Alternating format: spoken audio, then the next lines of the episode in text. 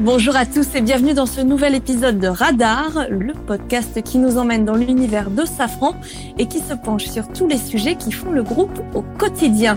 Et pour ce nouveau numéro, nous allons parler du modèle économique de Safran. Comment l'entreprise fonctionne-t-elle? Quelles sont les activités qui lui permettent de tourner? Par quel levier? Nous allons lever le voile aujourd'hui sur ce projet passionnant avec Pascal Bantoni. Il est directeur financier de Safran. Alors sortez vos calculatrices et vos tableurs c'est parti pour une plongée au cœur de la machine Safran.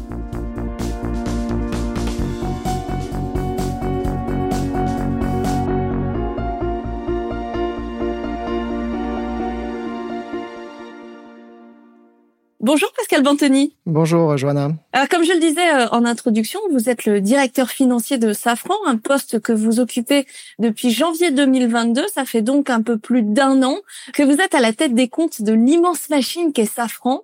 Est-ce que pour euh, commencer, vous pouvez nous donner les grands chiffres qui font Safran Vu de l'extérieur, on imagine que c'est vraiment une énorme machine qui implique des sommes considérables. C'est vraiment le cas? Effectivement, Johanna. Si on regarde l'année 2022, le chiffre d'affaires s'est établi à 19 milliards d'euros.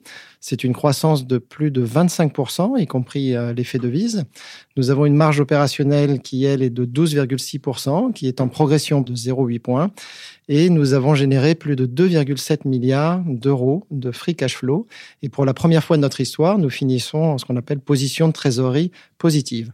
Alors, si on se compare par rapport à 2019, qui est un petit peu l'année de référence euh, pré-crise, le chiffre d'affaires est toujours en baisse de 20% la marge en retrait de 3 points par rapport à 2019, alors que le cash, lui, est supérieur d'environ 700 millions à ce que nous avions généré historiquement. Pour 2023, la demande va être toujours très soutenu, euh, tiré notamment par la reprise du trafic aérien, également par la montée en cadence de production des avionneurs Airbus et Boeing. Et donc, on s'attend à une croissance du chiffre d'affaires et du résultat d'environ 20% et un cash toujours très fort à 2,5 milliards d'euros. Vous travaillez euh, sur des projets au temps long notamment euh, la conception de produits et de systèmes complexes destinés à l'industrie aéronautique. Comment euh, est-ce que fonctionne finalement votre modèle d'affaires? Alors, vous avez raison, les programmes aéronautiques sont sur des cycles extrêmement longs, de l'ordre de 40 ans. Lorsqu'un avionneur choisit, par exemple, un train d'atterrissage ou un moteur, c'est pour la durée de vie totale du programme. Et donc, ça démarre avec la phase de développement, suivie de la phase d'essai puis l'entrée en service de nos équipements, et nous allons progressivement monter en cadence et vendre des équipements qu'on appelle de première monte. Et viendra ensuite une phase où on va réparer nos équipements, et donc euh, la phase d'après-vente. Et la majorité de notre chiffre d'affaires et de nos marges surtout vient de cette phase d'après-vente on vend en fait nos équipements dits de première monte avec aucune marge, voire une marge généralement assez faible. Et donc, c'est l'importance du parc installé qui va nous garantir des revenus d'après-vente pour le futur. Et donc, sur des grands programmes aéronautiques, le point mort en cash se situe généralement 15 à 20 ans après le démarrage des investissements. Et les investissements sont très lourds et sont très en amont du programme. On a découvert euh, au travers tous les épisodes de Radar euh, différentes euh, branches de Safran. Est-ce qu'elles permettent toutes à l'entreprise de gagner de l'argent ou est-ce que certaines marchent mieux que d'autres, si on peut dire? Est-ce que vous pouvez peut-être nous illustrer ça avec un exemple concret? Alors tout d'abord, toutes nos activités partagent, je dirais, le même ADN, à savoir des barrières technologiques à l'entrée très élevées, où il y a peu d'acteurs, où Safran occupe une position généralement de leader mondial, donc premier, deuxième, voire troisième acteur mondial, avec une activité d'après-vente très présente et puis une croissance profitable. Alors néanmoins, il existe des activités où il n'y a pas d'activité d'après-vente. Typiquement sur le câblage, vous allez installer du câblage sur un avion, il n'y a aucune raison de devoir changer le câblage au cours de la durée de vie du programme.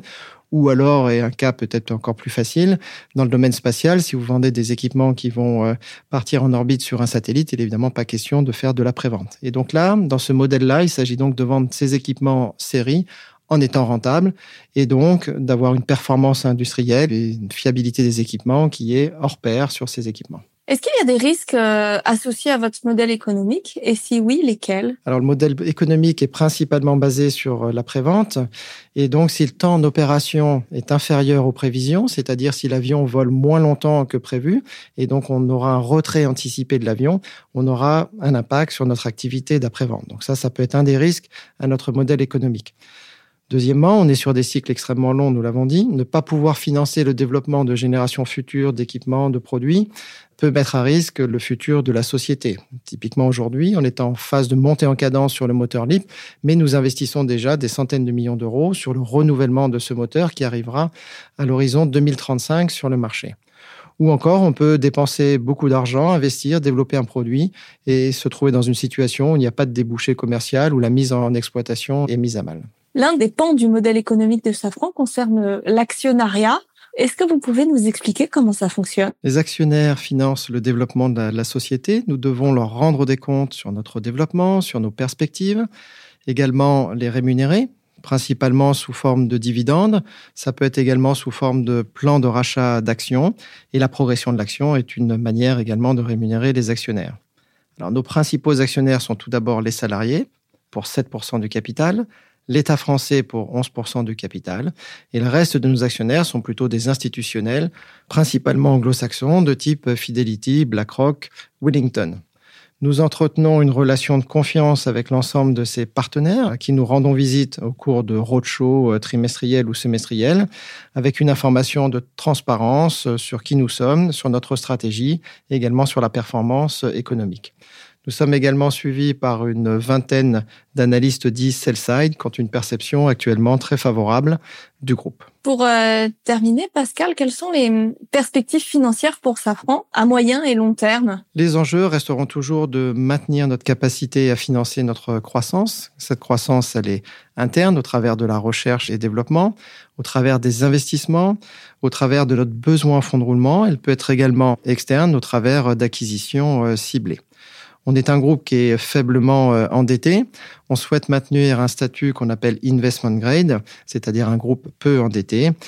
On a également quelques activités euh, déficitaires qu'il nous faut redresser avant notamment d'envisager leur cession. On a tenu une journée investisseur en décembre 2021 où nous avons donné une cible financière à l'horizon 2025 de 16 à 18% de marge opérationnelle. Ça se compare à 12,6% en 2022. Donc on voit qu'on a encore 4 ou 5 points de progression de la marge d'ici 2025. voilà, on sait où on va. Merci beaucoup Pascal Bantoni d'avoir été euh, notre radar du jour. À très bientôt pour un nouveau numéro de Radar.